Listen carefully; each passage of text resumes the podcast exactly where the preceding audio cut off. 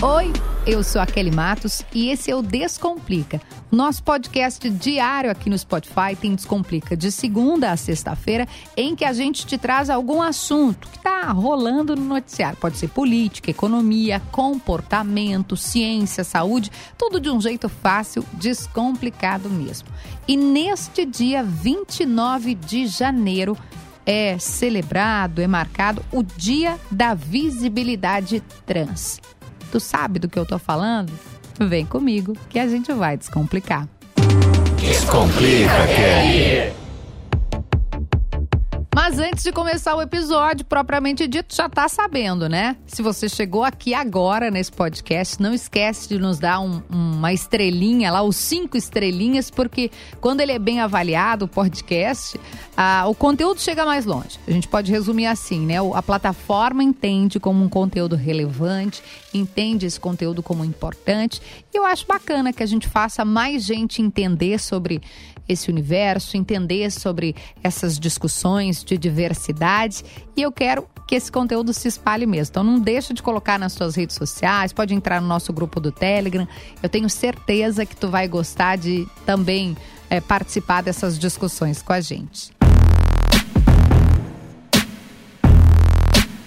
E para me ajudar a descomplicar esse universo, essa data importante que é o Dia Nacional da Visibilidade Trans, eu trouxe ela, que é professora, mestre em educação pela URGS, Universidade Federal do Rio Grande do Sul.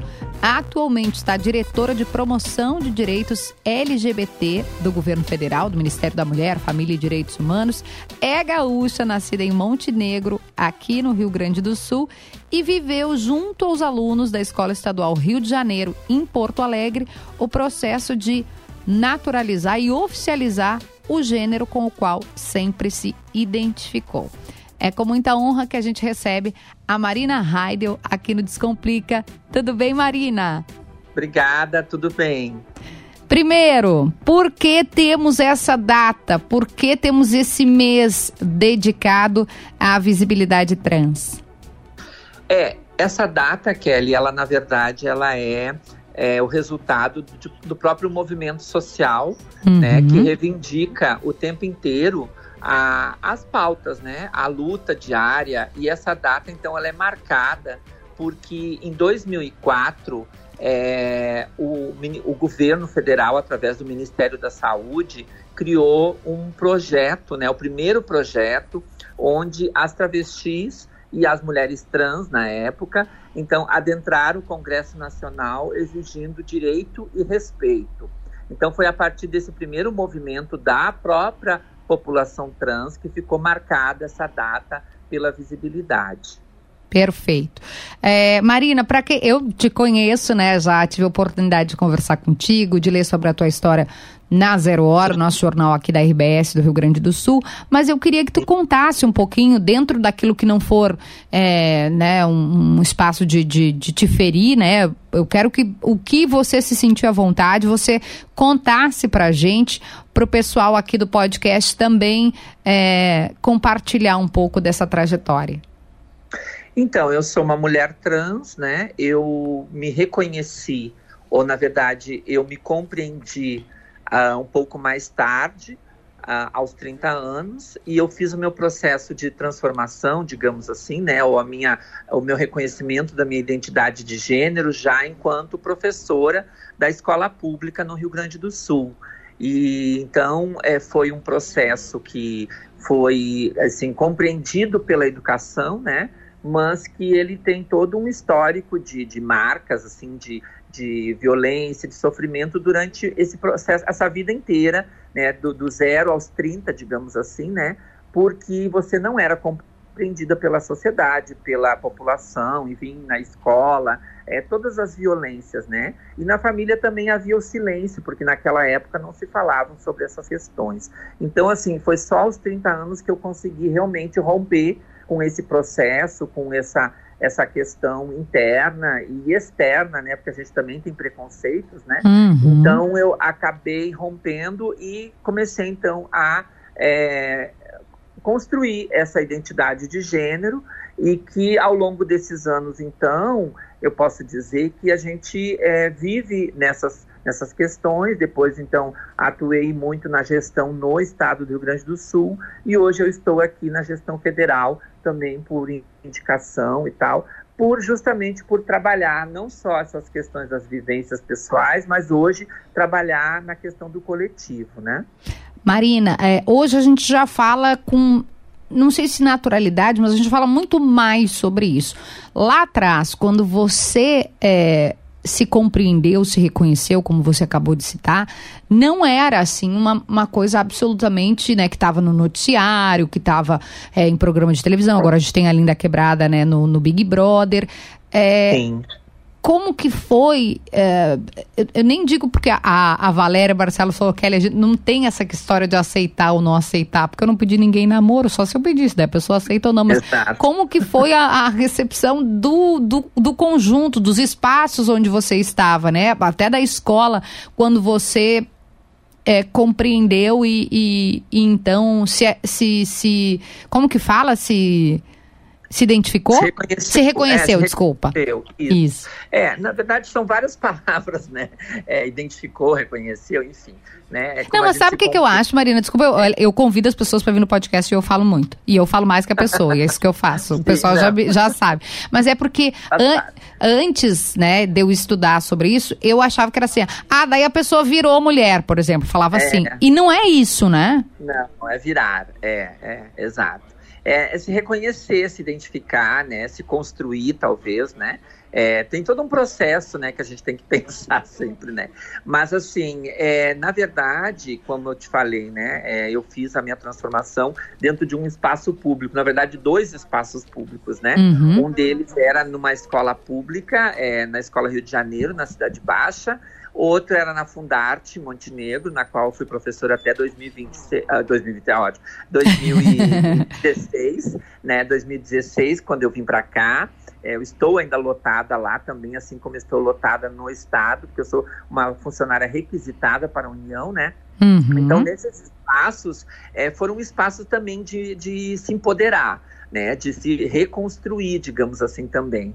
E, e na ocasião, eu lembro que eu fui muito bem acolhida pelos alunos, tanto de uma escola quanto da outra, né? Uma escola que já era pública e que já tinha essa diversidade toda, e a outra que tem uma leitura das artes, que também tem um mundo um pouco mais aberto para essas questões, né? Então, é, eu fui muito bem acolhida pelos alunos, é, não tive problemas com pais, com, com, com comunidade escolar. escolar. É no mesmo? Entanto, é, só, no entanto, eu tive com alguns colegas professores, né?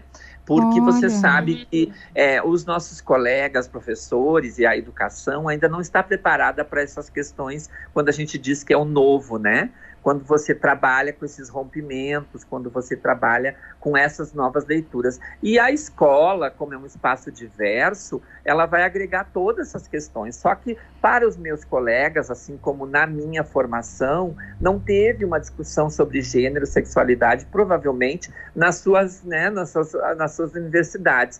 Então, na época não existiam essas discussões. Então, foi assim talvez uma dificuldade maior para essa compreensão, mas que ao, aos poucos você vai se reconstruindo também e, e, assim meio que é um desafio, né? É potencializar, é se colocar à disposição e é mostrar que para além da sua identidade você é tão competente quanto uma mulher cis, quanto um professor homem, quanto uma, uma mulher professora, entende? Porque você vai ter é, essa leitura assim, bom, agora ela vai fechar a porta da sala de aula, o que, que vai acontecer? Né? Essa era a, talvez a preocupação, o pânico moral que a gente chama, né? E a sociedade ela é assim ainda, né? Nós temos que reconstruir todos os dias. Então acho que é, o receio dos meus colegas ou de alguns professores era o que, que ia ser agora. Que parece hum. que você vai hum. ensinar e doutrinar as criancinhas, né? E não é isso. Você vai continuar sendo a mesma professora, claro, com uma performance diferente, mas o seu conteúdo vai ser o mesmo, a sua postura tem que ser a mesma, quer dizer, você não vai mudar é, o seu caráter ou, ou, ou, a sua competência, né? Então eu tive algumas dificuldades na época com essa leitura, assim, com os meus colegas professores. E você pode dar um, assim, dentro, claro, né? Não quero causar nenhuma ferida, mas uh, algum exemplo, assim, algum professor chegou e disse, ah, como é que vai ser? Algum, alguém te abordou nesse sentido? É, não, na verdade, assim, você sabe que, que a, a, o preconceito, é, a transfobia, ela, muitas a instituição ela é velada, é. né? Assim, a, a, uhum. é, a estrutura, né, é muito assim nos bastidores, ou que você ouve algum comentário assim, ah, fulana perguntou tal coisa, né, como é que, né, então assim, o que, que tu vai fazer agora, entende? Quer dizer, uh, não, mas espera um pouquinho, nós não vamos falar só sobre, nós não vamos falar nisso na sala de aula, entende? Então tem umas questões que são muito veladas às vezes, né, e, e, e, e é claro que eu só tive uma situação assim, que eu lembro, que uma colega perguntou, bom, agora tu é a minha simpatia da escola, entende? Hum. Aí eu digo, não, só um pouquinho, colega, né? Os alunos já não gostam da sua disciplina e ainda você não dá nem bom dia para os alunos, quer dizer, você tem que ir para esses enfrentamentos também, né? Porque às vezes é isso, entende? É, é, é, é romper com o novo, mas assim, você entendendo que as pessoas têm essas suas dificuldades também. E, e então aconteceram alguns momentos, assim, algumas discussões assim meio acalorosas, né? Ou então assim, ah, eu não consigo te chamar pelo teu nome é, que você adotou, Marina entende? Opa, entende? Quer dizer, as crianças. Como que não consegue, chamar. gente? Como é, que pessoa não é, chama? Para você ver, né? As crianças conseguiam associar, conseguiram associar e me perguntavam: e agora, como é que a gente te chama, né? Quer dizer, isso os meus colegas muitas vezes, ah, eu não consigo, eu, vou, eu continuava chamando pelo nome antigo é, e causava um constrangimento, né? Assim na frente das outras pessoas que não entendiam, entende? Então, aconteceu alguns episódios assim, né? E que você, enfim, né? Você constrói a reaprende, porque você tem talvez discernimento, ou você tem uma outra postura, então você acaba é, meio que a pessoa vai ficar numa situação constrangedora, não você, né, na verdade, né? E por outro lado, Marina, você teve as crianças que Exato. te receberam e te abraçaram. Queria que você dividisse um pouquinho disso, assim, né? Para tu ver que então, engra engraçado ou curioso, interessante, acho que é a palavra, né? É, não, foi muito interessante porque, na verdade, não houve assim, ó, aquele ó, né? Claro que numa das escolas, que é a Escola Rio de Janeiro, a pessoa que me substituiu durante um mês, porque foi durante o ano letivo, né? Quando eu me afastei, eu tirei licença saúde e fiz todo o processo. Quando eu voltei, é, eles já tinham sido é, meio que trabalhados essas discussões em sala de aula, né? Um uhum. colega que me assumiu, que, que assumiu no meu lugar, que ficou é, me substituindo, ele meio que trabalhou essas discussões e trouxe um pouco. Então as crianças já estavam na expectativa de como é que eu ia chegar. Ai, que amor! Então, assim, eles já estavam todos assim, né? E aí foi assim. Você sabe que daí eu era professora de artes, então na, falar de arte naqueles primeiros dias não dava certo, né? Eu teria que contar falar por que, que a professora fez isso, por que que, o que, que aconteceu, quer dizer, você meio que tem que dar, uh, responder as perguntas que eles fazem, né? É, e adolescente, você sabe, como todo mundo é curioso, adolescente também é, né? E aí, por incrível que pareça, alguns alunos vinham me reportar. Ai, pois é, professora. E aí você consegue perceber que muitos alunos começam a se identificar com aquela, com aquela imagem, com aquela, não digo aquela imagem, mas com aquela referência, uhum. né? E começam a trazer suas experiências no campo da, do gênero, da sexualidade, ou das suas próprias relações afetivas, né? Eu tive um caso de uma aluna que eu muito me lembro, que ela chegou para mim e disse assim: professora, eu tenho que te contar uma coisa. Hum. Eu digo, diga, né? Porque eu era muito assim de eles virem falar as coisas. É, eu tenho que contar uma coisa que eu não contei para ninguém, nem para meu pai, para minha mãe. Eu estou grávida, professora. Então, tu imagina uma professora né, ouvir isso, a menina, e, e, e, o menino, namorado, ela estava no oitavo ano e ele no quinto ano, né? Então, tu imagina, é, né, tudo assim na faixa etária de 14, 15 anos. Então, tu imagina também você ter essa, digamos, não digo essa, é, essa carga, mas essa responsabilidade de ouvir um adolescente e saber que você é a única pessoa que está sabendo naquele momento, né? Meu então, Deus, ela confiou coisas... a você, né? Um, é. Exato. Então, quer dizer, não é nem por conta da minha, mas era por conta talvez dessa abertura que eh, a professora fez na, na escola, né? E o interessante é que depois desse processo todo, muitos alunos começaram a trabalhar nessa não digo nessa mobilização, mas nesse ativismo, né? Então, às vezes eu dava algumas tarefas é, de tema de arte ou algumas coisas, e eles mesmos produziam, faziam materiais sobre o tema da, da, da, da, da LGBT, ou arco-íris, ou a parada. Então, então é, sempre tinha, e como tinha ali a parada ali, no, a parada LGBT acontece ali do lado, né? Uhum. Que é no, uhum. na Redenção. Então, muitos assim iam para a parada, porque eles vivem todos naquele bairro ali, né? Que é o, ali no centro, né? Na Cidade Baixa. Então, todos. Assim, então, era, era, toda uma mobilização. Então, você via, assim, que... E, e tinha também as discussões, tinham... Assim, claro que não era só isso, né? Porque você não vai virar fazer, fazer a militância, ativismo dentro da sala de aula. Mas você acaba, muitas vezes, encontrando né, alguns, algumas pessoas que, que querem fazer isso, né? Então, foi muito interessante essas experiências, assim, no campo da educação. É, eu tive, não tive nenhum problema, como eu te falei. É, eu tive problemas anteriores, né?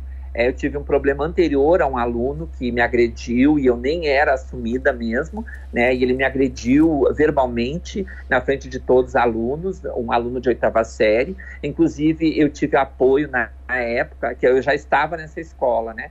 Eu tive apoio da própria direção da escola, que, que pediu a transferência do aluno, né? Porque eu disse, olha, duas pessoas não vão conseguir mais conviver numa sala onde as pessoas né, onde uma agride a outra. Então, assim, ou uhum. eu ou ele ficam na sala de aula. Então a diretora disse: não, ele sai e tu fica. Então aconteceu essa, esse, essa. Não foi uma expulsão, mas foi uma transferência compulsória, até porque eu não ia ter condições mais de lidar com esse adolescente que só faltou pegar uma vassoura e dar na minha cabeça, Meu né? Deus. Então é isso, mas é, é, a vivência da escola, dessas experiências que você sabe que adolescente tem. Então, assim, teve toda uma repercussão anterior a esse processo, né? Que foram uns dois anos antes, mais ou menos. Então, assim, mas depois disso eu nunca tive problemas, pelo contrário, né? E aí quando eu fui assim é, agredida, não digo agredida, mas é, quando a minha colega disse, ah, mas tu é a minha simpatia da escola, é que você percebe que também uhum. tem uma dificuldade aí dessas pessoas, né, de compreender que você tem que dialogar com as crianças, com o adolescente, com o aluno, é, independente dessas questões, né? E, e, e Marina, muitas vezes não acontece, né? Como é que a gente responde quando alguém diz ou quando alguém acha é, equivocadamente que falar sobre isso na escola, falar sobre isso com criança, com adolescente, que acha que é doutrinação. Como é que a gente responde a isso? A gente tem visto, né, muito debate, aí fala de escola sem partido, e, e, e, pelo que a gente acompanha até de outros países mais desenvolvidos que o Brasil, a questão de abordar isso com, com crianças, com adolescentes, é super importante para a gente construir cidadãos com, com respeito, né? Respeito à identidade. Não, a gente não está aqui falando em impor nada. Não, né, a Valéria, vou voltar no que ela disse, né? Ela me disse essa semana, recentemente, num episódio, ela falou, Kelly, não é sobre aceitar ou não, não preciso que ninguém me aceite, não, mas a gente quer ser respeitado. Como é que a gente isso. responde a essas pessoas que acham isso, que ah, estão doutrinando as escolas? É, é como eu te falei, né? Você não vai falar só sobre isso uhum. numa sala de aula, até porque você tem outras coisas que você tem que falar. Claro. Mas assim, a condição de você mostrar para um aluno que essas pessoas existem, que elas podem estar em todos os lugares, que elas não podem estar só em algum lugar culturalmente dito que é a prostituição. Ou isso, isso pode ser falado, claro, de, na devidas proporções, que os alunos também questionam, né? E claro, como eu disse, você não vai doutrinar as criancinhas, né? Você vai trabalhar com alunos a partir, porque eu sempre digo, criança tem que brincar, criança tem que ser criança, né? Eu trabalhei com crianças desde os três anos de idade, eu fui professora de jardim da infância, muitos anos, eu fui professora alfabetizadora durante há, muitos anos da minha vida, antes de me assumir mesmo, né? E naquela época você sabe que a criança ainda ela tem muitas, mas assim, você não vai agora ensinar né, todas as letras do alfabeto ou LGBT para as crianças, né? Ah, agora é isso. Não, claro. você vai dizer, é possível sim, né? É, é, as pessoas terem, é, por exemplo, quando você vê que uma criança tem dois pais. Como é que você vai trabalhar isso quando né, chega na sala de aula? Você vai ter que trabalhar isso, né? Porque senão ela, ela vai sofrer violência e preconceito, né? Quando você vê que um pai ou, ou, ou, duas mães, né, da mesma forma, ou quando você vê que, que ela é uma criança a, que foi adotada por casais héteros que botaram, quem sabe, para fora né, dos, seus, dos seus espaços uhum. e, e, nós adotamos. Então, quer dizer, são essas condições, mas é um momento oportuno, ou quando você vê que há uma agressão na sala de aula, como eu muitas vezes presenciei um aluno que ele tinha, não vou dizer que ele era homossexual, porque na época ele era um adolescente, mas ele tinha os trejeitos que as pessoas dizem, né? Ele tinha uma postura diferente dos outros meninos e ele era agredido constantemente até que eu tive que me impor e dizer: não, aqui dentro da minha sala de aula ninguém vai agredir ninguém, porque senão vai ter que agredir a mim também. Quer dizer, você se coloca no lugar do outro, né?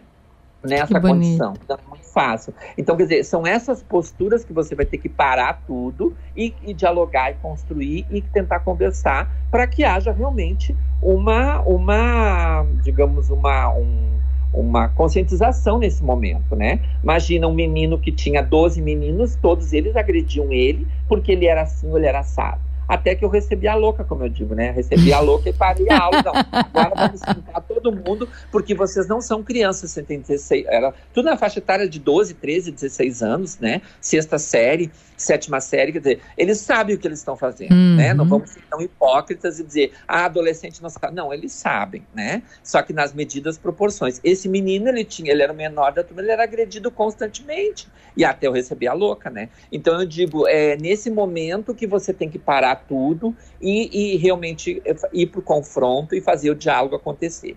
Mas eu tenho certeza que os alunos que vivenciaram a minha experiência, que passaram por mim, eles não se transformaram? Né, nesse mundo arco-íris que as pessoas dizem. Hoje eu converso com todos eles, praticamente são meus amigos, eles me seguem nas redes, a gente conversa.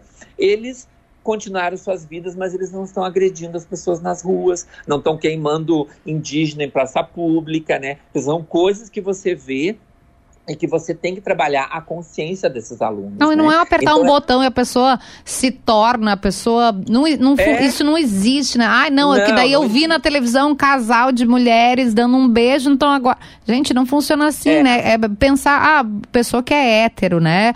É, que, que, que, namora alguém de, do outro gênero. É, a, a, pessoa não é porque ela viu na televisão que ela se interessou pelo fulano é. Do, ah, eu vi uma mulher beijando um homem careca, então agora eu só gosto de homem careca. Não funciona assim. Exato. Não, e, e, e, aconteceu um episódio esses tempos na família, né? É, eu tenho uma sobrinha neta, porque eu já sou tia-avó. Inclusive ah, hoje. Mentira! O, inclusive hoje. Hoje nasceu mais uma sobrinha neta, oh, quer meu dizer, né? Deus. Lá no Canadá. Então, assim, a família vai aumentando, né? E Coisa linda aconteceu um episódio assim. A minha sobrinha, essa pequena, estava olhando televisão, né? E aconteceu, viu uma propaganda lá que tinha, eu não me lembro qual era, né? E aí ela disse, ela olhou assim, nossa, é, é dois homens. Daí a minha sobrinha disse assim, sim, por que não, né? Por que, que não pode? É, né, mãe? É o amor, quer dizer, então você Ai, ela disse isso. Na sua, na sua inocência, né? Ah, é, e, e, claro que as pessoas já pensam para o outro lado, né? As pessoas acham que tudo é só a questão é, sexual, é só a questão, né? Da, realmente, né? Do, do, do ato, do, do carnaval. Não, é o sentimento que as pessoas têm, né? Então tu veja uma criança de cinco anos dizer, é, né, mãe, é o amor. Por que, que a gente não pode ver o amor? Quer dizer, são essas condições que você percebe o quanto as crianças também são é, inteligentes o suficiente para perceber essas questões, né? Que bonito, que legal isso. E deixa eu te perguntar, você é, agora, enquanto gestora pública, né, passou para o, digamos, outro lado do balcão. O que e isso. aí é cobrada também por isso, né, por políticas públicas. Uhum. A gente está tendo uma discussão aqui sobre sociedade, né, sobre comportamento e, e respeito uhum. à identidade. Mas o que que o poder público pode é, fazer, né, no sentido de, de é, enfim, ações, programas, é importante para para ajudar nesse processo né, de, de construção, porque o Estado, e aí a gente não está falando do, do, do, da, da, unidade da federação, a gente está falando do Estado, o poder público, né? Ele tem responsabilidade sobre os seus cidadãos, sobre os contribuintes. É, é, uhum. Você não pode simplesmente ah, garantir política pública para as mulheres e não garantir para os homens, ou garantir para os mais ricos e não para os mais pobres. Como é que você acha que o poder público deve agir? Olha, é, na verdade, na nossa condição, é, como você mesmo disse, né, a gente também tem as cobranças, né, não só do lado da sociedade, mas também do próprio governo que nos cobra políticas, né, e agora o que, que nós vamos fazer, né? Então, assim, nos últimos anos, nós temos nos debruçado, é muito, claro que você sabe que o Brasil é muito grande, né, Uhum. quando você fala de política pública numa questão estadual, numa questão municipal, ele é muito menor, então a gente trabalha com a política macro, ou seja, você tem que pensar em 27 realidades que são os nossos estados. Absolutamente diferentes, né? De climas Diferente. diferentes, até de fuso horário diferente. Totalmente, né? Então a gente tem trabalhado muito nessas parcerias com os estados, né? Num diálogo muito é, assim próximo aos estados nas gestões. Mas para você ter uma ideia, nem todos os estados do Brasil nós temos é, alguém que trata especificamente com a pauta LGBT. Né? Hum. É, então, isso também é um problema. Nem todos os estados do Brasil nós temos um conselho, um conselho estadual, que os conselhos são o controle social, né? E Isso. não, e nós temos hoje 15 estados que têm conselhos e nós temos 27 realidades. Então veja que a gente tem um déficit não só na questão é, de pensar política pública, mas também da gestão como um todo, né? Então a gente tem atuado muito fortemente para que haja é, é, esses espaços, não que tenha que ser espaços de privilégios, mas espaços que pautem essas discussões, porque muitas vezes eu não consigo chegar até o município, né? Porque o Brasil é muito grande, então se eu vou ter que ir até no interior do interior, eu até vou quando sou convidado, Uhum. solicitado. Mas eu- eu vou passar 30 anos viajando se eu tiver ir em todos os municípios do Brasil, né? Então a, a- a esfera estadual seria a ponte para a gente atuar. Só que, como eu digo, nem todos os estados do Brasil nós temos. Mas a gente lida com essas realidades, a gente tenta fazer, então, muitas vezes do limão a limonada, né? É provocar assistência social, é provocar os serviços que os estados também têm outras realidades. Nem todos os estados têm uma secretaria específica de direitos humanos, né? Então a gente também, também tenta atuar nesse sentido de congregar ou então tentar buscar esses diálogos é, sempre com os entes, município, estado e a União. Para além disso, a gente tenta construir programas, ou a gente construiu então nesse, nesse tempo, é, principalmente com, buscando alguns temas mais é, que são emergentes, como o da violência, que ela é constante no país, né? Então a gente tenta trabalhar com, com, com esse tema da violência de forma transversal. Então nós criamos um pacto contra a violência, um pacto que ele pode ser aderido pelos estados, pelos municípios, pelas instituições que muito atuam, pelas próprias ONGs que são é, muito importantes nesse lugar também, né? Que a gente atua também. E também é, um outro tema que para nós é muito caro é a questão da empregabilidade, né? Porque você sabe que para além dessas questões, a gente vai ter aquele, aquele empresário que não vai contratar uma travesti para atuar porque ela é uma travesti, não é porque ela não tem competência, porque ela é uma travesti. Então a gente tem hoje trabalhado, se debruçado muito, nós construímos um programa chamado Programa Nacional de Empregabilidade LGBT, e a gente tem então estimulado incentivado através de recursos também, de orçamento e também de eh, parcerias para construir lá nos interiores, lá nas capitais, projetos de empregabilidade que possam atender não só a capacitação das pessoas, mas também atender às necessidades do mercado de trabalho. Esse, Hoje- fazendo um parêntese uh, aqui e te fazendo uma pergunta, Marina, esse é o Sim. principal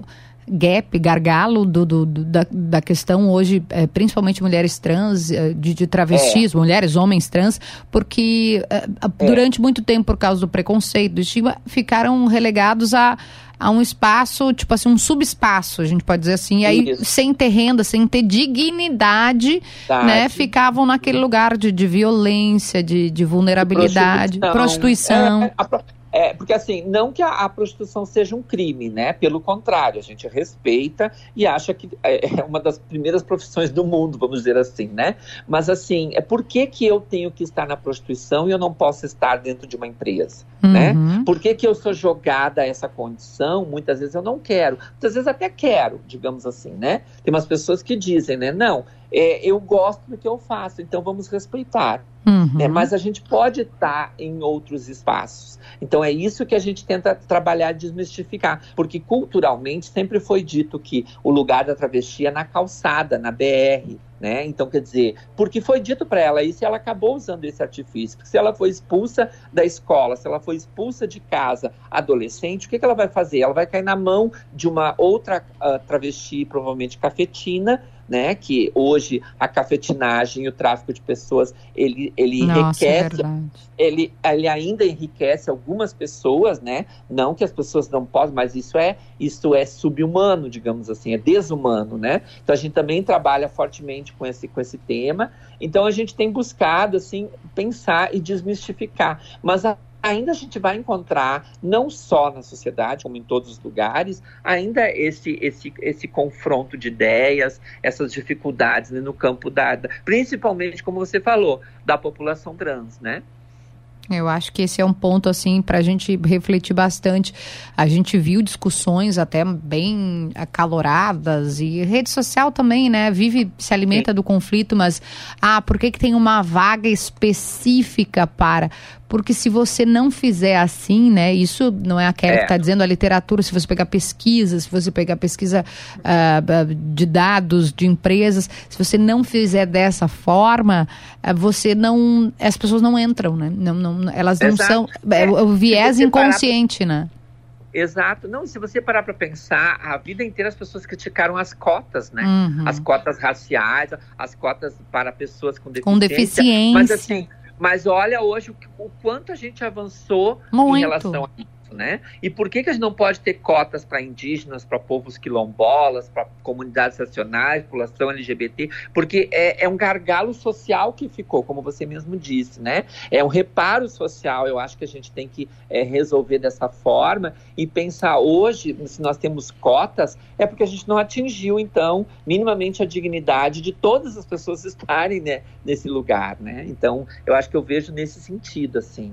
Sem dúvida. Marina, quero agradecer imensamente. É sempre bom te ouvir, é sempre bom partilhar contigo, aprender em que pese. A gente tenha falado no outro episódio da Valéria que não tem essa coisa de wiki preta e nem de wiki trans, né? A gente não tem que ficar, ai, posso, pode me ensinar. Eu digo, ninguém chega lá no, na imigração nos Estados Unidos, quando vai entrar, né, falando português e dizendo, para o cara da imigração, estou disposta a aprender inglês. Não, se você não falar inglês, ele vai falar contigo e azar é o teu, você não vai entrar. Exatamente. Né? Você não vai ser convidada para um lugar, vai ir para um lugar e vai achar, ah, estou disposta a aprender. Isso a gente já, já falou aqui, repete, né? Para que as pessoas tomem a sua responsabilidade e, e também avancem nessa nesse debate absolutamente importante. Ó, no final do episódio, às vezes a gente chama o convidado para dar uma dica, pode ser de filme, de série, de livro, que pode ter a ver com o nosso bate-papo ou não. Se for uma, ah, tô, tô vendo uma série, tô vendo uma novela que eu gosto,